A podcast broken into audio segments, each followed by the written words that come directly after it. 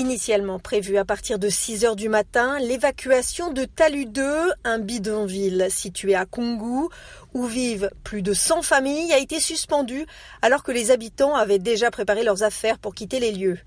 La justice a ordonné à la préfecture de cesser toute opération d'évacuation et de démolition des habitats visés, car cela mettrait en péril la sécurité des autres habitants du bidonville, dont les logements seraient fragilisés. Hier, le refus des Comores d'accueillir les expulsés en empêchant les bateaux d'accoster à Anjouan, l'île comorienne la plus proche du département français, avait semé un doute sur l'avenir de l'opération. La préfecture de Mayotte a annoncé faire appel de la décision de justice. Sur l'île, on estime que 100 000 personnes vivent dans ces habitats en tôle, insalubres et dangereux pendant la saison des pluies.